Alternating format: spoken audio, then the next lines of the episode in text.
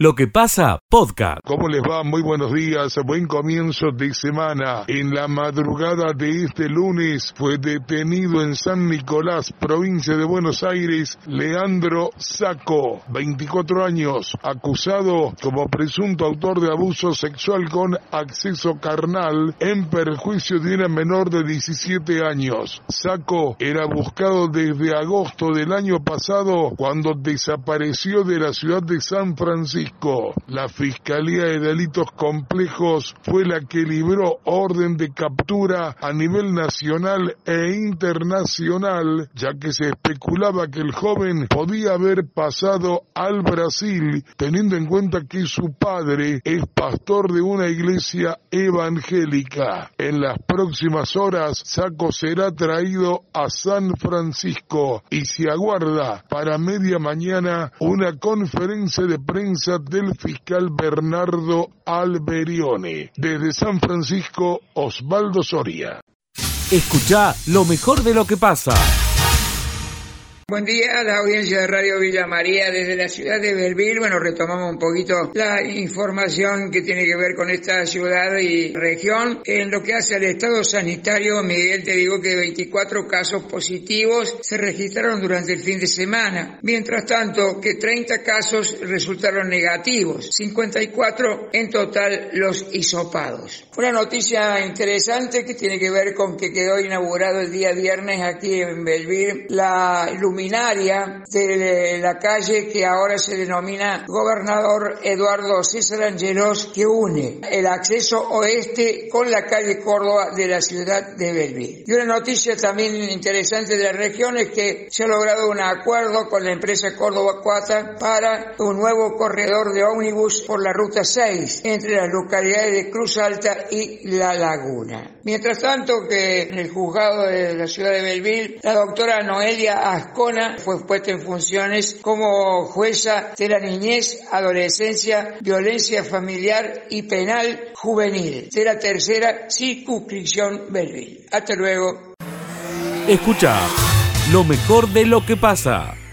Hola, ¿qué tal? ¿Cómo te va? Muy buenos días. En Justiniano Pose se disputó el último viernes el partido de ida de la Copa Pose, que pone en juego el municipio y que disputan los dos equipos de fútbol de esta localidad. En el cotejo de ida, jugado en el estadio 23 de mayo, el local, complejo deportivo y defensores de juventud igualaron uno a uno. El marco de público fue bueno. En cuanto al juego, defensores de juventud jugó mejor y se puso en ventaja a los 15 minutos del primer tiempo con un gol de penal de Diego Aguirre, en tanto que el local igualó en el segundo tiempo en tiempo de descuento a través de Tomás Gaido. En cuanto a lo epidemiológico, son 50 los casos activos al día de hoy. En Justiniano Pose hay una persona internada, no es la misma persona que estuvo internada en los últimos días, esa persona fue dada de alta, es otro paciente, 65 años de edad y que transita un cáncer con quimioterapia. Desde Radio Sudeste, en Justiniano Pose, informó Adrián Leonardi. Escucha lo mejor de lo que pasa. ¿Cómo le va, Miguel? Un gusto, como siempre, de compartir la información con usted. Buena mañana, buen lunes. Hablando del accidente fatal que ocurrió en la jornada de ayer, un accidente de tránsito fatal, 220 la madrugada de ayer, sobre la ruta 158, kilómetro 139, entre las localidades de Arroyo Algodón y Las Mojarras. Allí colisionaron una pickup Toyota con dos ocupantes, padre e hija, de 51 y 18 años, domiciliado en la localidad de La Playosa, contra un automóvil Toyota, que iban dos ocupantes. Tomó fuego este vehículo por causa que se trata de establecer. Padecieron un hombre de 58 años y su esposa de nacionalidad colombiana, con domicilio en Arroyo Algodón. Arda fue la tarea de bomberos voluntarios 2.20 cuando se prendió fuego tras haber impactado estos vehículos.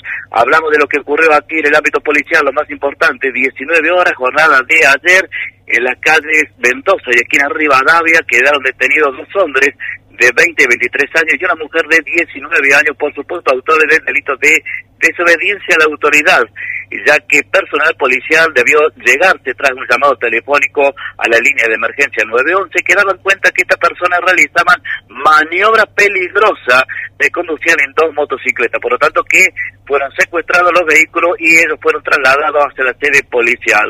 En barrio Güemes, a la 1.30 madrugada de hoy, Miguel, la policía procedió a detener a un menor de 16 años, por supuesto, infractor, eh, ya que portaba un arma ilegal, eh, por lo tanto que la policía procedió a trasladarlo. Esto ocurrió en las proximidades del escenario Rubén Bansetti, ocasionando disturbios en medio de una discusión con otros jóvenes. El menor manipulaba una cuchilla y fue trasladado hacia la sede policial.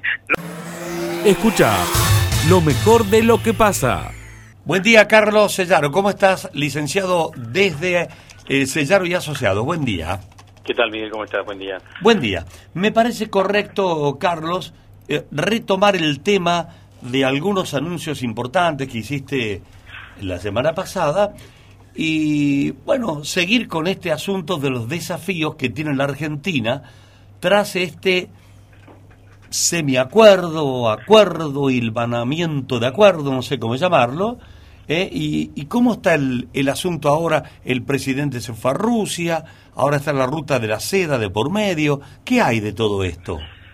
Bueno, en realidad el viaje del presidente está enmarcado también en todo el proceso de cómo el gobierno argentino quiere encarar el escenario de sus deudas, ¿no? Porque en definitiva la reunión con el presidente de Rusia y con el presidente de China, tiene su formalidad de lo que está arriba de la mesa y, hay líneas de crédito dando vuelta, pero en realidad también, porque el ministro Guzmán, por ejemplo, se quedó en Moscú, el gobierno argentino, en algún momento del año pasado, te recuerdas que lo hablamos, cuando el Fondo Monetario repartió aquellos famosos derechos especiales de giro, es decir, le repartió plata a todos los países del mundo, en el marco de la pandemia, su propia mm. moneda, en realidad los países desarrollados no la usaron porque no la necesitaban. Y tanto Rusia como China tienen derechos especiales de giro que no están utilizando. Ah. Y se ha barajado ya en su momento el año pasado la posibilidad de que se los presten al gobierno argentino para que fortalezcan las reservas del Banco Central. Ah, de tal manera que el, el gobierno argentino sigue buscando por todos lados como en el marco del convenio con el Fondo Monetario también fortalecer sus reservas por otras vías se supone que si el convenio, el acuerdo con el Fondo Monetario queda ratificado en el Congreso argentino y después, digamos, a, su vez por el Fondo Monetario, también el Banco Mundial, el Banco Interamericano, el Banco de Fomento le van a prestar más plata al Banco Central para que haya más tranquilidad en el frente cambiario. Por supuesto que en estos días, digamos, es una estrategia razonable para generar tranquilidad hacia adelante. El problema es que en estos días, por supuesto, y la semana pasada, después que habíamos hablado, eh, aparecieron algunas cuestiones que pueden poner en duda o no, esto es un debate, la aprobación del acuerdo de parte del Congreso, ¿no? Porque esto, esta salida, no sé si llamarla intempestiva o preanunciada de Máximo Kirchner, obviamente que generó mucho ruido en el sistema y pone, este, pone alguna duda sobre qué tratamiento va a tener el Congreso eh, el proyecto, porque obviamente tiene que ser aprobado por el Congreso lo que ha sido anunciado, ¿no? Claro. Y fíjate vos cómo las opiniones son tan distintas en términos de valores. Porque Máximo Kirchner sale y dice, yo no estoy de acuerdo con esto porque la Argentina podría haberle pedido más cosas al Fondo Monetario. Ahora, la semana pasada, el Fondo Monetario, de parte de lo que suele llamarse la comunidad financiera internacional, es decir, bancos, fondos de inversión, diversos inversores, recibió palos por todos lados. Es decir, pero en un sentido absolutamente inverso. Es decir, los bancos, los fondos de inversión le están reclamando al Fondo Monetario y le están diciendo que fue demasiado flexible con la Argentina. Fíjate vos cómo cambia la visión de dónde, de acuerdo a cómo está parado cada uno para mirar la realidad, ¿no? Ahora, un tema objetivo, porque alguien dirá, bueno, entonces no hay manera objetiva de medir lo que ha sido este acuerdo, ¿no? Yo creo que hay un punto objetivo para sentarse a mirar, y es que la Argentina firmó con el Fondo Monetario a lo largo de su historia 22 acuerdos. 22. Y lejos, este es el más flexible de todo, de mm. parte a las condiciones del Fondo Monetario, lejos. Sí, ya, lo, ya lo anticipaste, fue un, fue un anuncio impactante que hiciste la semana pasada, que fue el más flexible de todos los acuerdos del Fondo Monetario Internacional. Así es, y por eso, por supuesto, los fondos de inversión y los bancos internacionales eh, le están pegando al Fondo Monetario, le están diciendo usted ha sido demasiado flexible con el gobierno argentino. Este, y por el otro lado, Máximo Kirchner diciendo que no, que es al revés. Claro. Bueno, eh, yo sinceramente espero que el Congreso, tanto del parte del oficialismo como de la oposición, tenga sepa ubicarse en términos de lo que significa esto y finalmente el Congreso apruebe lo que lo que se ha firmado, ¿no? Porque si no volvemos de nuevo a los niveles de incertidumbre que teníamos hace un mes atrás. Claro, por la salud económica del país. Bueno, eh, está clarísimo, Carlos. Va- Vamos a dejarlo ahí, al tema Fondo Monetario, porque lo has explicado muy claramente. Hay otro, hay dos temas en realidad, pero el tiempo nuestro es tan, tan escaso. Pero el, el tema de la ley de fomento o programa de fomento de la agroindustria que va a ingresar al Congreso como proyecto de ley. Eh, ¿Qué futuro tiene eso y qué impacto puede tener en la economía? Porque se nombra ahí la agroindustria. Sí, te acuerdas que decíamos en la otra reunión que el desafío de la Argentina de cara a los próximos años es generar más divisas, ¿no? Para poder pagar las deudas. Mm, Esta ley está en el marco de ese proceso. Para decir, bueno, la Argentina tiene en los próximos 3, 4 años que aumentar casi en 30 mil millones sus exportaciones, generando más divisas para pagar las deudas. Y una de las ventanas para generar más divisas, obviamente, son las exportaciones de las cadenas agroalimentarias. Y el sector no es que va a generar más divisas con más hectáreas de soja, de maíz o de trigo, porque eso ya no es posible. Y aumentar los rendimientos tampoco es algo que se pueda fortalecer tan rápidamente pero en realidad la apuesta va a ser cadenas de valor, es decir, que, eh, que el sector pueda generar más industrialización de la producción primaria en términos de exportación. Y la ley está planteada en esos términos. Es una ley que está también hablada con el Fondo Monetario, aunque en realidad fue casi, te diría, redactada en su totalidad, no por funcionarios argentinos, sino por empresarios de lo que se llama el Consejo Agroalimentario Argentino. mm, bien. Es decir, de hecho la armaron los empresarios. Sí, sí. Por eso es muy probable que aún la oposición tenga que aprobarlo, porque es difícil que salgan a pegarle algo que fue armado por los mismos empresarios. Eh, el proyecto incluye líneas de crédito muy subsidiadas, amortización acelerada para la compra de bienes de capital y desgrabación impositiva, de cara a los próximos cinco años, para quienes, grupos de productores, cooperativas, acopiadores u otros actores de la cadena, vayan por proyectos de industrialización de la producción primaria, sobre todo orientados a exportación. Eh, me parece que mm, es una ley que va a incluir cosas que el sector empresario muchas veces reclamó y que pocas veces estuvieron arriba de la mesa y que probablemente sean transformados en ley en las próximas semanas. Y me parece que expresa una oportunidad, Ah. expresa una oportunidad mirada hacia adelante este, para pensar en cómo generar, obviamente, no solo divisas, sino generar producción y empleo en el interior del país. Claro, el valor agregado y, y sus consecuencias. ¿Y qué mirada tendrá la mesa de enlace sobre esto? Porque no la han dejado participar mucho o no ha querido. La mesa de enlace se autoeliminó del Consejo Agroalimentario Argentino. Eh, se separó, era parte del Consejo Agroalimentario Argentino, después se separó. Eh, el único que está quedando adentro es Coninagro, Mm, eh, que tiene a las cooperativas, obviamente, que están muy interesadas en avanzar en las cadenas. Pero habrá que ver qué pasa en las próximas semanas con estos temas, digamos, porque es difícil algún grupo empresario pueda salir a cuestionar esta ley. Es muy difícil porque porque fue armada por los empresarios, digamos. ¿no? Sí, sí. Me parece que es muy difícil pegarle un proyecto que se está planteando en líneas de crédito subsidiada, desgrabación impositiva, amortización acelerada, que son las cosas que el sector reclamó toda la vida, ¿no? Bien. El tema de la ruta de la seda, que uno lo escucha así lo, y lo lee un poco y parece que nos estamos remontando a cuando descubrimos América, que o cuando descubrieron América, que se fueron a buscar las especies dan por otro lado sin pasar por la mitad de el que tenía la llave de paso y terminaron descubriendo América. ¿Qué hacemos ahora? Vamos a buscar qué es la ruta de la seda. Bueno, en realidad, obviamente en su origen la ruta de la seda era lo que vinculaba a China con el Mediterráneo, ¿no es cierto?, en la Edad Media, la, que, la ruta de la seda que, que recorrió Marco Polo, por ejemplo. Mm. En realidad, obviamente que trasladado al presente es, es un eslogan pero que remite, por supuesto, a la visión de China de querer integrarse más al mundo, aportar capitales este, para seguir avanzando en términos de, lo que es su desarrollo a nivel a escala global. ¿no? Y por supuesto, cuando uno piensa en la ruta de la seda, en realidad, en principio, era como China está fortaleciendo sus relaciones con los países que conformaban históricamente esa ruta. Digo, Uzbekistán, Kazajistán, etcétera, etcétera, Irán.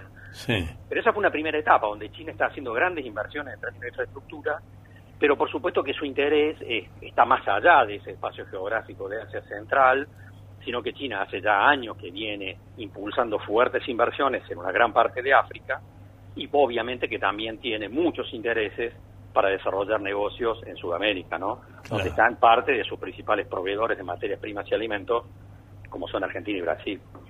Sí, eh, están también Uruguay, Perú y Chile, y ahora sí, Argentina. Por supuesto. Sí, sí, eh, pero son jugadores menores, ¿no es cierto?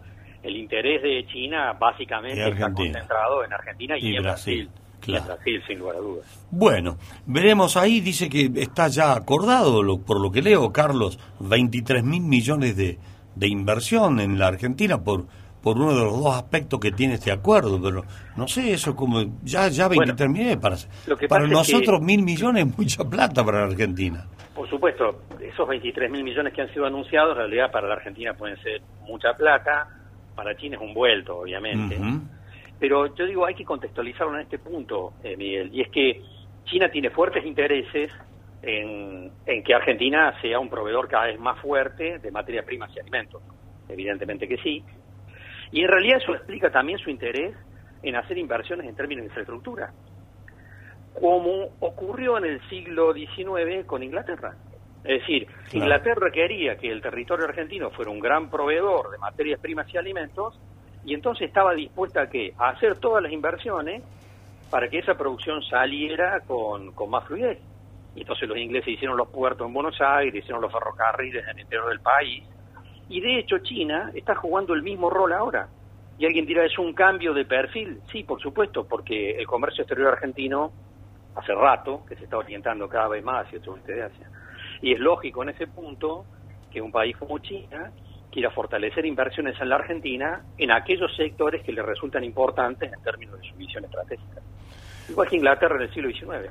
Sí, sí, sí, sí, solo que en aquella época era Inglaterra con una connivencia con Estados Unidos, si se quiere, político, geopolítico. Ahora la cosa es diferente con Estados Unidos, ¿eh? Bueno, porque estamos frente a una disputa global por la hegemonía en el mundo, ¿cierto?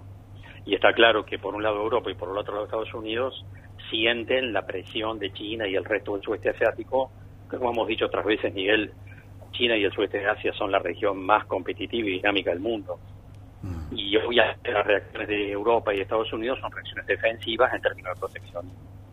Argentina en ese punto se encuentra en una posición bastante incómoda, porque históricamente nuestras relaciones han sido con Europa y Estados Unidos, pero hace ya rato que el perfil de nuestras exportaciones se va orientando progresivamente hacia el sudeste de Asia.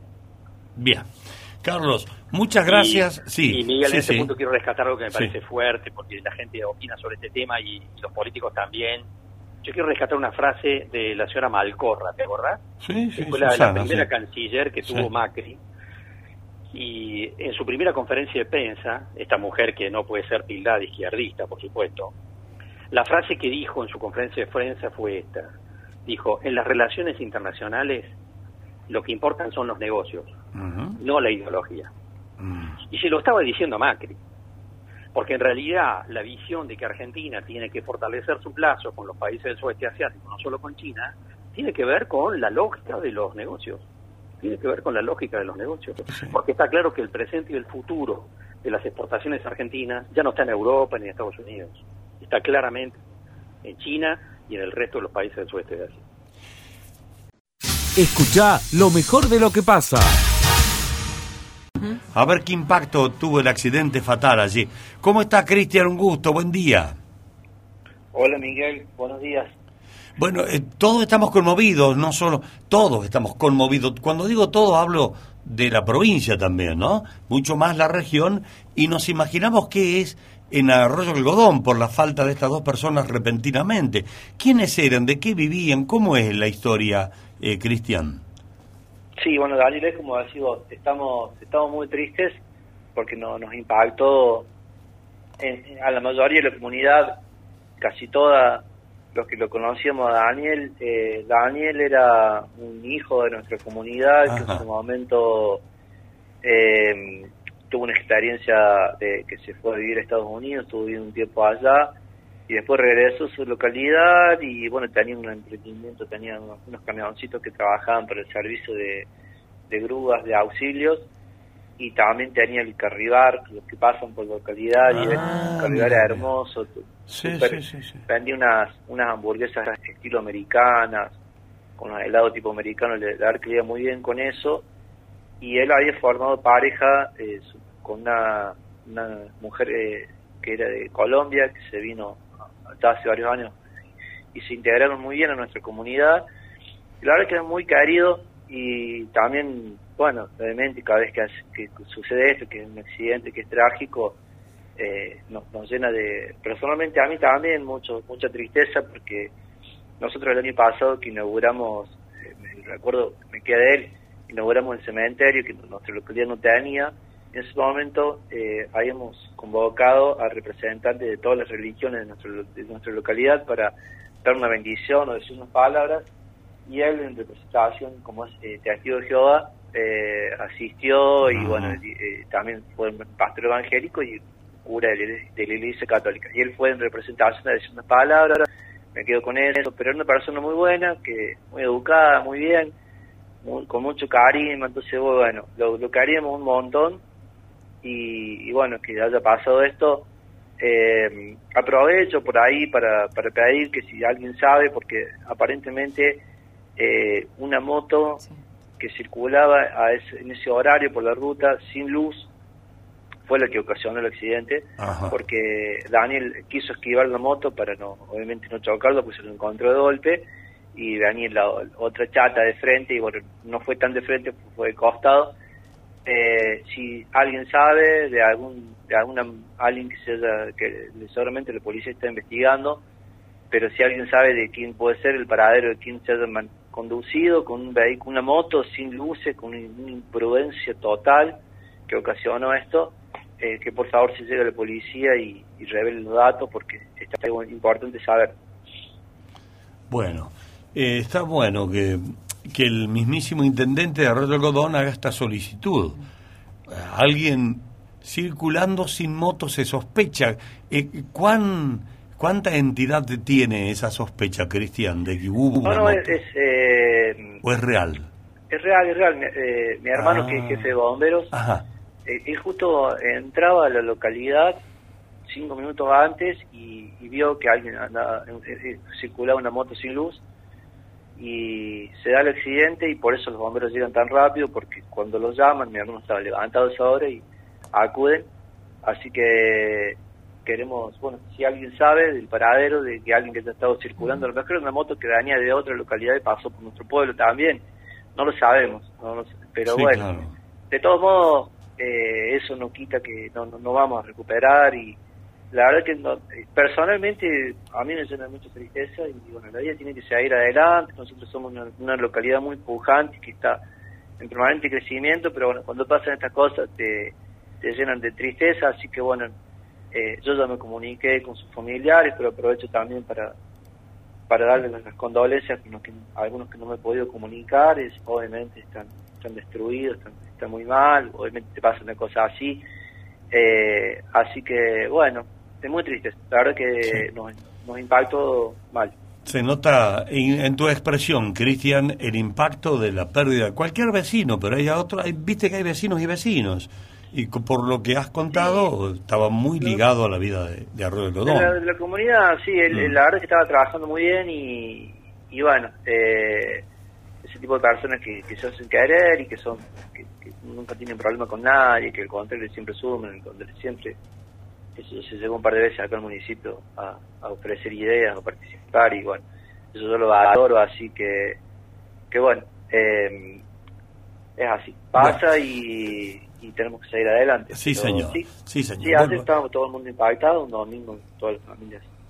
Eh, Muchos le han hecho dedicatorias en las redes sociales, subido las fotos de ellos, agradeciendo, despidiéndolo. Así que otra cosa ya más no podemos hacer. Sí. Es lo que te puedo decir. Me imagino, eh, Cristian, ese Carribar, ahora se ve como un, un sitio de dolor, ¿no? Eh, no sé si eso seguirá o no seguirá. no- no- no- Supongo que no, porque bueno, eh, ya parte de su familia de ya no estaba más viviendo, habían quedado él acá y eh, se habían trasladado a otra localidad, pero supongo que no, sí, sí, ahora lo vemos y así que bueno, eh, yo personalmente también era cliente, pero uno siempre compra en todos los locales del pueblo, pero sí, sí, sí, nos llena, nos llena de tristeza, va por las circunstancias de cómo fue el accidente, que fue muy trágico, que fueron circunstancias eh, Sí. muy, muy feas, así que bueno, eh, no es lindo que te pase eso y que, que nos pase eso a un hijo de nuestra comunidad. Escucha lo mejor de lo que pasa. Año que es la titular del ente Deporte y Turismo. Recta final para el festival. Querida Noelia, buen día, ¿cómo estás? ¿Cómo están? Muy buenos días para todos. Sí, ya falta muy poquito. La verdad que estamos en los últimos preparativos y hoy empieza a conformarse lo que va a ser la puesta en escena del escenario, pantallas, ya llegó sonido. Así que bueno, contentos esperando eh, esto transcurra con el mayor éxito posible. Nos preguntan acá, nos preguntan, Noelia, ¿para cuándo puedo conseguir entradas? ¿Cómo anda? Que sabemos que hay tres noches que están completas, ¿no? Sí, sábado, domingo y lunes no quedan más entradas. Sí, eh, el que quiera venir al festival tiene disponibilidad de tickets para el viernes y para el martes. Son las únicas dos noches que hoy tenemos entradas a la venta.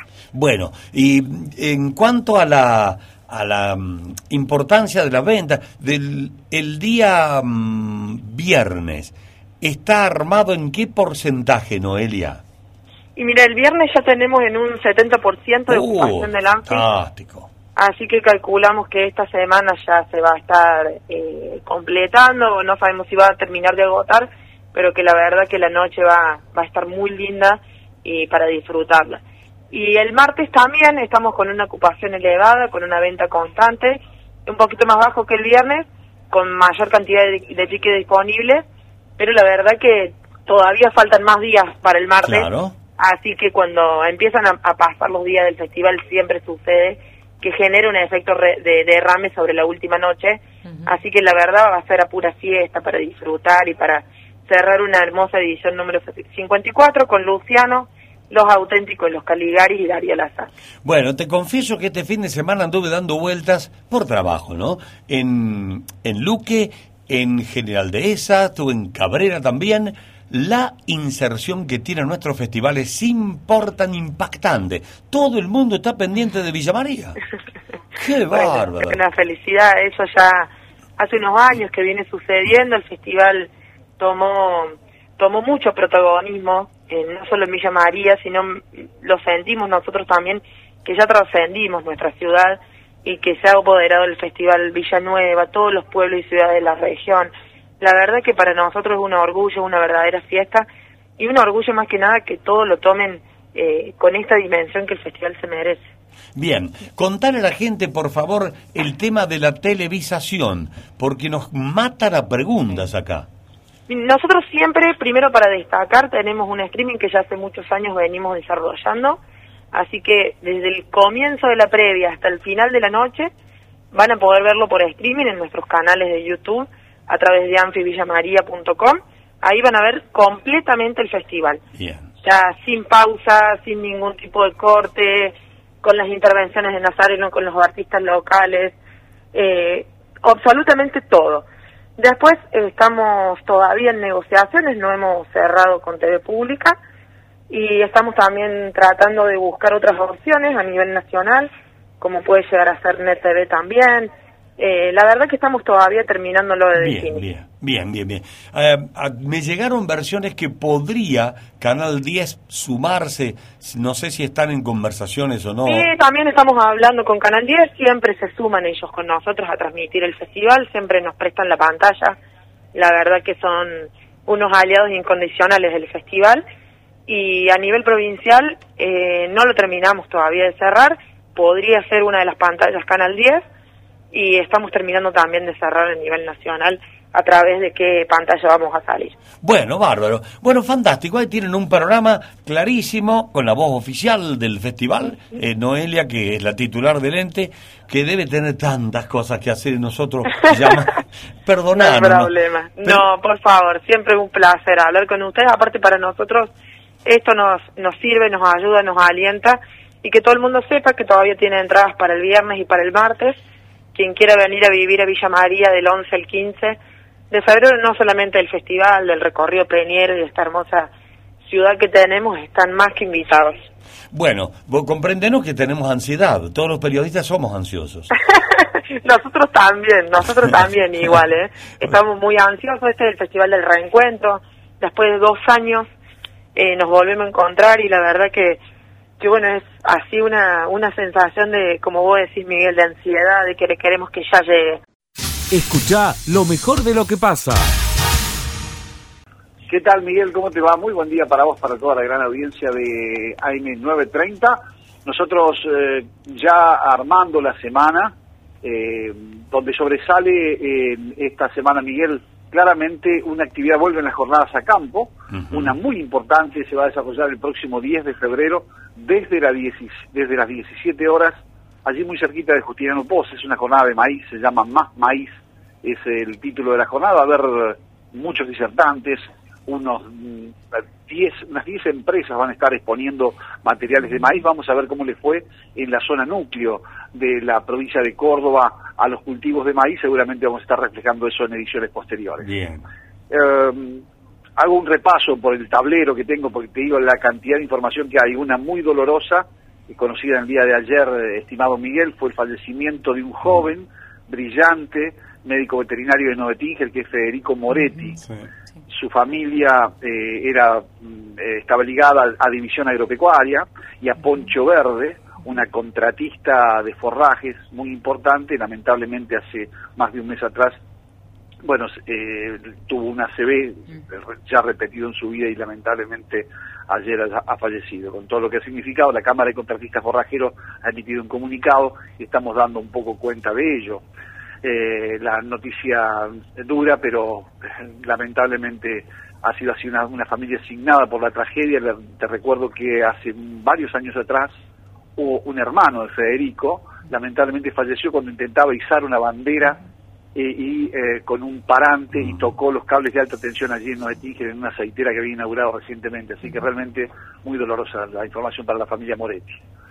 Eh, querido Miguel, eh, se están consolidando los aumentos del precio de la leche, hablando de ahora del sector lácteo, y también los quesos, o sea, es como que van caminando, diría yo, de la mano, en este caso, porque los precios de los quesos aumentaron entre un 3 y un 5% en el mes de enero, pero han salido todas las empresas con nuevas listas que esperemos eh, ver eh, en el transcurso de esta semana y en la otra cómo les ha ido, porque una cosa son los deseos de los empresarios lácteos y otra es la realidad.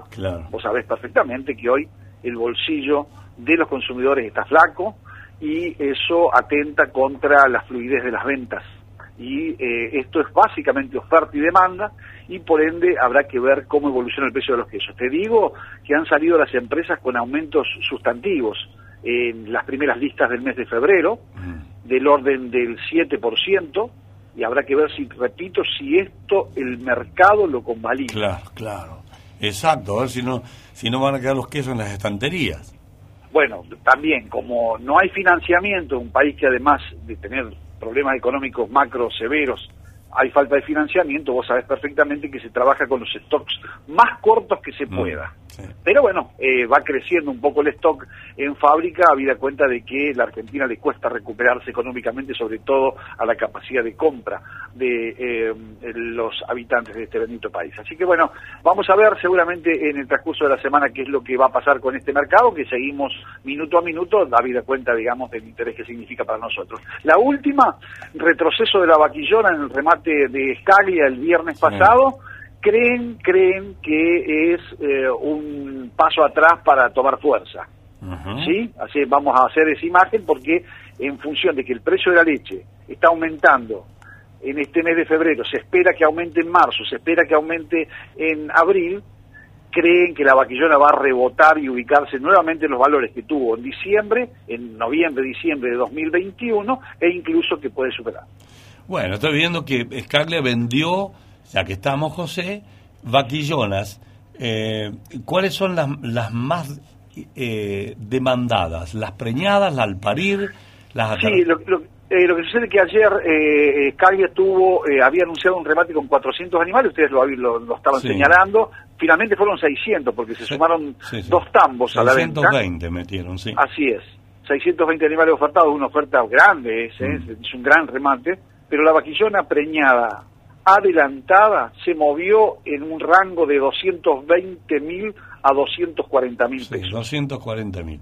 Y las al parir, Y- 240 a 258.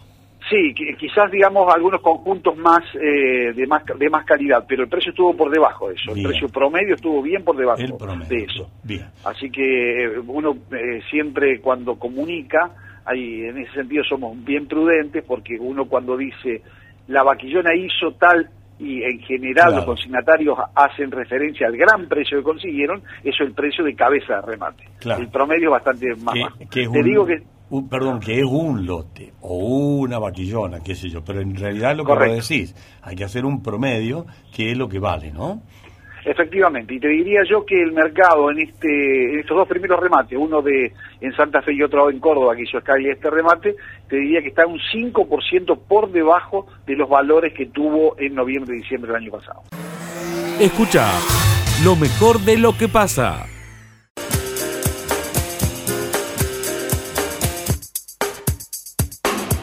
La columna de Martín Alanís. Miguel, lo habíamos dicho en el título. ¿Puede haber paso en Villa María para elegir intendente el año que viene? ¿Cómo, cómo, cómo paso? Atención a esto, atención. Me crucé. Esto es una novedad, un título grande No que lo vas- ponemos. Atento a los oyentes de Radio Villa María, puede haber paso en la ciudad, un No, titulazo. no lo vas a leer en ningún lado, ni escuchar, ni, ni ver. Acá, solamente en lo que pasa, en esta Bueno, columna. La semana pasada me cruzo a un dirigente radical, me dice, ojo que puede haber paso en Villa María. Digo, ¿cómo que va a haber paso en Villa ¿Por qué María? va a haber paso? Dice, se está trabajando una ordenanza para eso. Pero le digo, el oficialismo nunca te va a dar paso. Atención, porque estamos esperando esa ordenanza. Bueno, viste cuando vos decís, no le crees mucho. Este, este me está tirando Sí. línea para que yo Claro, diga. la amplifique. Claro. Me cruzo con otro dirigente radical de otra línea política y me dice exactamente lo mismo. Estamos trabajando para que haya paso en Villa María, para que la oposición y el oficialismo definan el candidato intendente en una primaria. Ya, allá, ahí cambia un poco el... Epa. Porque es la misma noticia de dos di- sectores distintos. Me dicen, este segundo me dice, estamos trabajando con el acastelismo, porque al acastelismo le convendría también las pasos, porque podría enfrentar al gilismo. Es decir, la oposición resolvería su interna, el radicalismo y el PRO, en una primaria, y el gilismo y el acastelismo también. Hoy Ah, son sectores enfrentados. Entonces tendría después un solo candidato. Bueno, pero otra historia. Es un solo candidato. Claro. De ahí sale un solo Gil, candidato. O quien designe Gil, o a Castelo, o quien Designa Castelo. designe, bueno, saquemos la palabra designe por medio de lista. Eso es medio de lista, ¿no? Sí. Saquemos la palabra. O alguien del sector de Gil, o alguien del sector eh, de Acastelo, o sus popes Claro. en de, Lo mismo de del otro lado. Lo mismo. el lo radical, el del PRO o el del mismo. Sí. A través de una primaria resolver esta historia que hoy parece difícil. Supuestamente el- la oposición está toda encaminada detrás de esa idea. Quieren todos la, la primaria y lo van a insistir y lo van a pedir en el Consejo. Cuando fui y pregunté realmente en el acastelismo, me dicen, a nivel Consejo no, no hay nada todavía, no, no existe nada. Si hay conversaciones, será más arriba. Pero la idea del acastelismo no es esta, Miguel y es la forma que el peronismo ha resuelto toda su vida sus diferencias a través del dedo, del acuerdo, Y del yo- consenso. ¿Qué tengo que decir? No, De- el dedismo. Te ilusioné demasiado, pero me parece que esto no va a ser. ¿Cuál es la idea el año que viene de resolver estas diferencias que hoy parecen irreconciliables a través del diálogo, del consenso, de los acuerdos nacionales, provinciales que termine bajando aquí? No nos este actor que pregunté me dijo, "No nos conviene a nadie una primaria porque ya estamos peleados muy eh, fuertemente o, o quedamos muy heridos luego de la elección del año pasado, imagínate una primaria, un mano a mano, quedaría todo el mundo muy dañado y no nos sumaría nada Claro, para bueno. una general. Sí, y sí. además, eh, divididos, digo, bueno, entonces van a ir candidatos distintos, el gilismo por un lado, el castelismo por otro. Y No, no, no. Ahí te dijo, no, no, para que somos peronistas. para que somos peronistas. No, no. La suma es la suma. Divididos vamos a perder la elección, así que el año que viene va a haber un solo candidato. Un Nos- espanto porque fueron los mismos que no le aprobaron la licencia a Gil. O sea que para algunas cosas son peronistas, colegas, compañeros, etcétera, y para otros no. bueno, y Un aparte, espanto. aparte otra cuestión. ¿Qué va a ser? Aparte otra cuestión. El castelismo no puede reclamar a nivel local una primaria cuando a nivel provincial es que Areti nunca le va a dar una primaria al kirchnerismo, ¿no?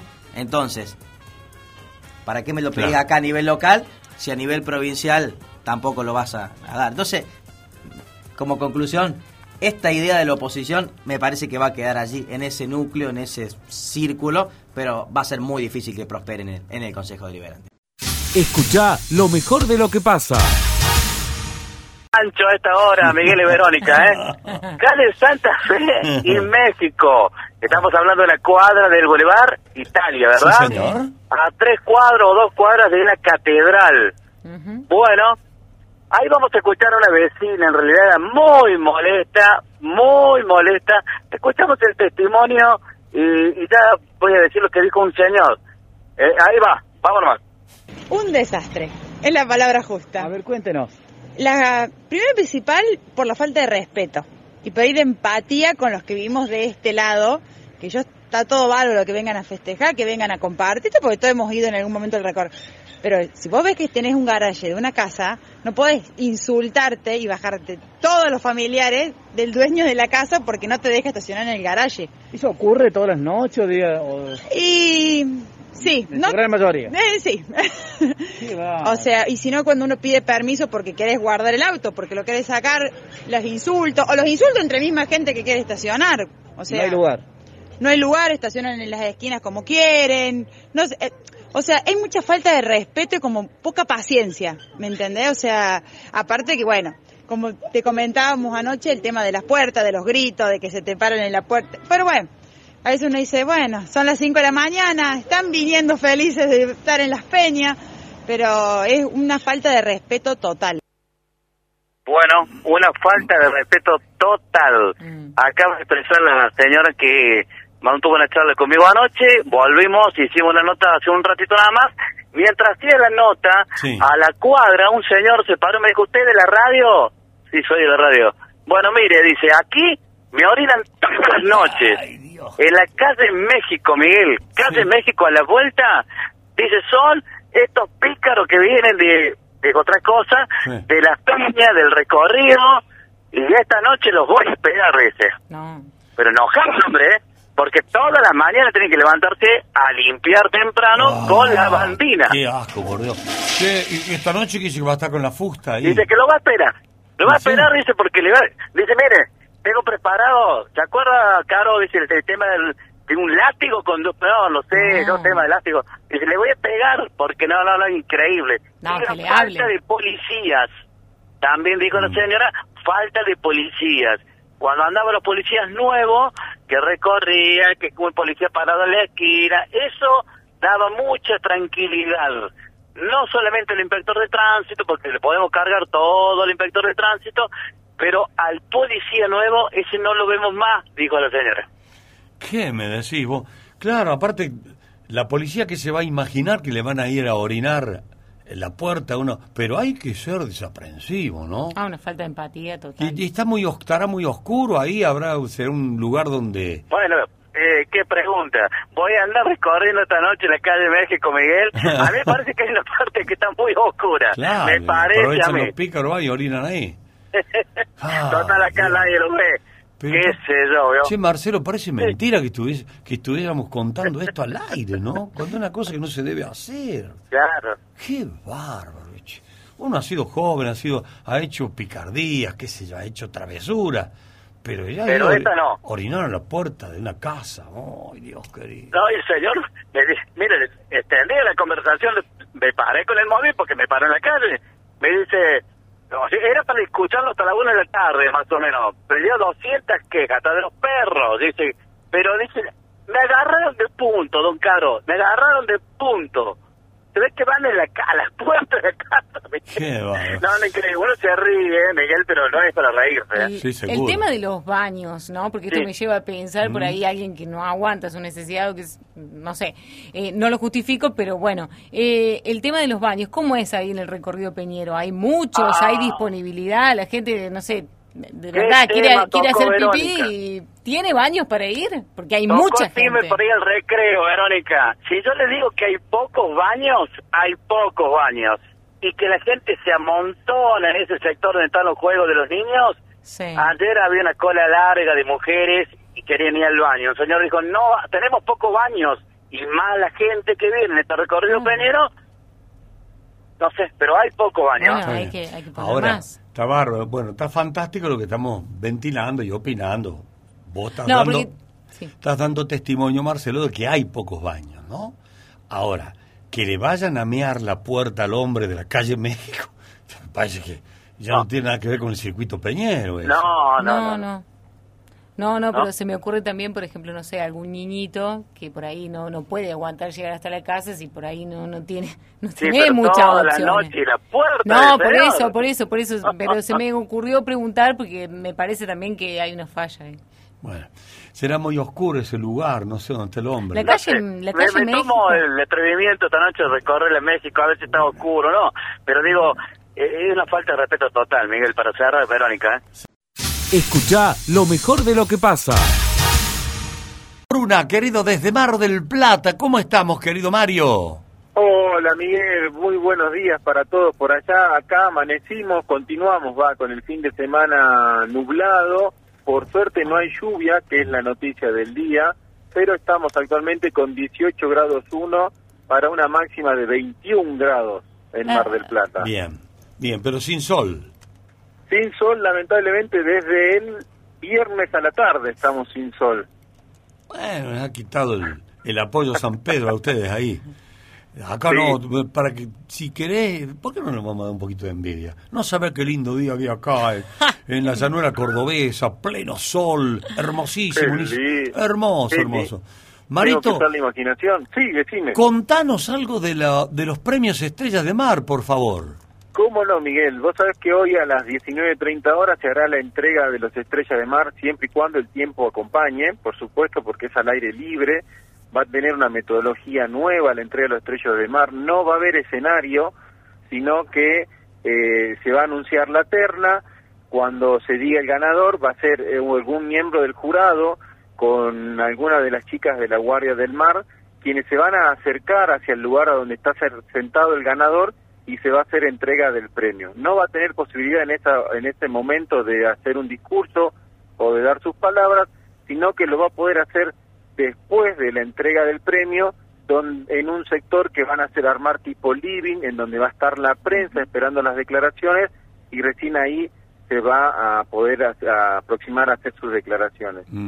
No va a haber transmisión en vivo porque al, al tener esta metodología eh, de que no hay un solo escenario en donde poner las cámaras para mostrar a los ganadores o las ternas o los videos con los ganadores, no va a haber transmisión en vivo, sí va a haber un canal local que va a tener flashes informativos durante el día, pero no va a haber eh, transmisión oficial. Y va a haber, por bien, supuesto, después de la entrega de premios, material que entregará eh, los mismos organizadores del evento. Te cuento, Miguel, hay eh, cierta polémica porque las grandes, los grandes shows o los grandes números que se presentaron en Mar del Plata, grandes obras teatrales, como por ejemplo la de Martín Bossi o Fátima Flores, eh, las cuales esperaban muchas nominaciones, recibieron muy pocas, por ejemplo en el caso de Martín Bossi recibió solamente dos, Fátima Flores también recibió solamente dos, Martín Bossi se mostró muy enojado por esta situación, de hecho ya él confirmó que no va a asistir hoy a la entrega de los premios Estrella del Mar, caso contrario que sí va a ser Fátima Flores, ella va a participar porque dice que es parte de del aceptar las reglas del juego, el de recibir pocas o muchas nominaciones, pero no estaban muy conformes con las nominaciones. Las dos obras más nominadas son dos, con seis nominaciones cada una. Una es la que integran Soledad Silveira y Verónica Ginás, y la otra es la que está a cargo de Nicolás Vázquez, Jimena Cardi y Benjamín Rojas. Ambas obras tienen seis nominaciones cada una, con la particularidad, no sé si ya lo han comentado al aire, porque esto sucedió la semana pasada, de que la obra de una semana nada más, la que integran la que dije recién Nicolás Vázquez, Acardi y Rojas, se levantó porque Jimena tuvo un pequeño accidente doméstico. No sé sí. si llegaron a comentarlo Sí, ya. sí, sí, sí. Sí. Eso hizo que obviamente en esta semana se espere su turno de cirugía, por lo que Nicolás Vázquez, su pareja, lo está acompañando y la obra no está eh, en cartel en estos momentos, que es una lástima porque fue la obra más taquillera desde que debutó. Siempre estuvo primera en el ranking de ventas y en la mayoría de las veces que se presentó llenó la, la, la- la sala de teatro. Bien. Che, qué mala suerte lo de esta pareja, ¿no? Tienen, tienen. La verdad es que sí. Viste que le fue, eh, que estaban allá en, en Miami cuando, Estados Unidos, sí. cuando ocurrió lo del, del El edificio que se vino edificio. abajo, eh, la ligaron ellos también, ahí tuvieron problemas, y ahora eh, tienen la obra en Mar del Plata y la chica se golpea y vos me decís que está, está en, tiene que ir a cirugía. Sí. Sí, sí, él, ella tuvo una fractura ósea en la zona del húmero que se lo rompió en, en- en- no me acuerdo si en dos o tres pedacitos, que sí o sí necesita cirugía, por eso es que no hubo posibilidad de que ella continuara con sus funciones y desde el primer momento se planteó que no se iba a buscar reemplazo por la misma que hablábamos, comentábamos recién, Sí. de que Nico Vázquez quería estar al lado de ella para acompañarla Sí, en, sí, sí, eh, en claro. este momento. Claro. Pero sí, fue un accidente fortuito, casero, eh, con el perro y la correa, que la, la verdad le jugó una mala pasada. Bueno, qué, qué pena. Fíjate vos que eh, llega la entrega del premio Estrella de Mar, que podría haber sido unos candidatos muy serios, y le pasa esto. Eh, la- vos mirá Sí. cómo es la vida, ¿eh? Vos sabés que incluso muchos periodistas de espectáculo, no solamente de acá de Mar del Plata, sino también de los medios porteños, hablan de que hay muchísimas chances de que la estrella de mar sea para Nicolás Vázquez. ¿Ah, lo mismo? Sí, sí, sí. Lo que a mí me Ah. genera cierta duda, eh, pero esto ya es una apreciación personal, los posibles estrellas de oro, esto siempre es allá especulación de parte de los periodistas, se habla entre Luis Brandoni, Soledad Silveira y Nicolás Vázquez. Yo creo, pero ya es una apreciación mía, que Nico Vázquez, al tener lamentablemente esta situación y no seguir participando por ahora en lo que es la cartelera teatral, y siendo que los premios Estrella de Mar suelen ser un gancho para levantar las ventas después de, de la entrega de los mismos, creo que los candidatos están entre Brandoni y Soledad Silveira. Ajá. Bueno, ahí y lo... jugando un poquito en la política, me parece que el candidato más próximo ahí es Luis Brandoni.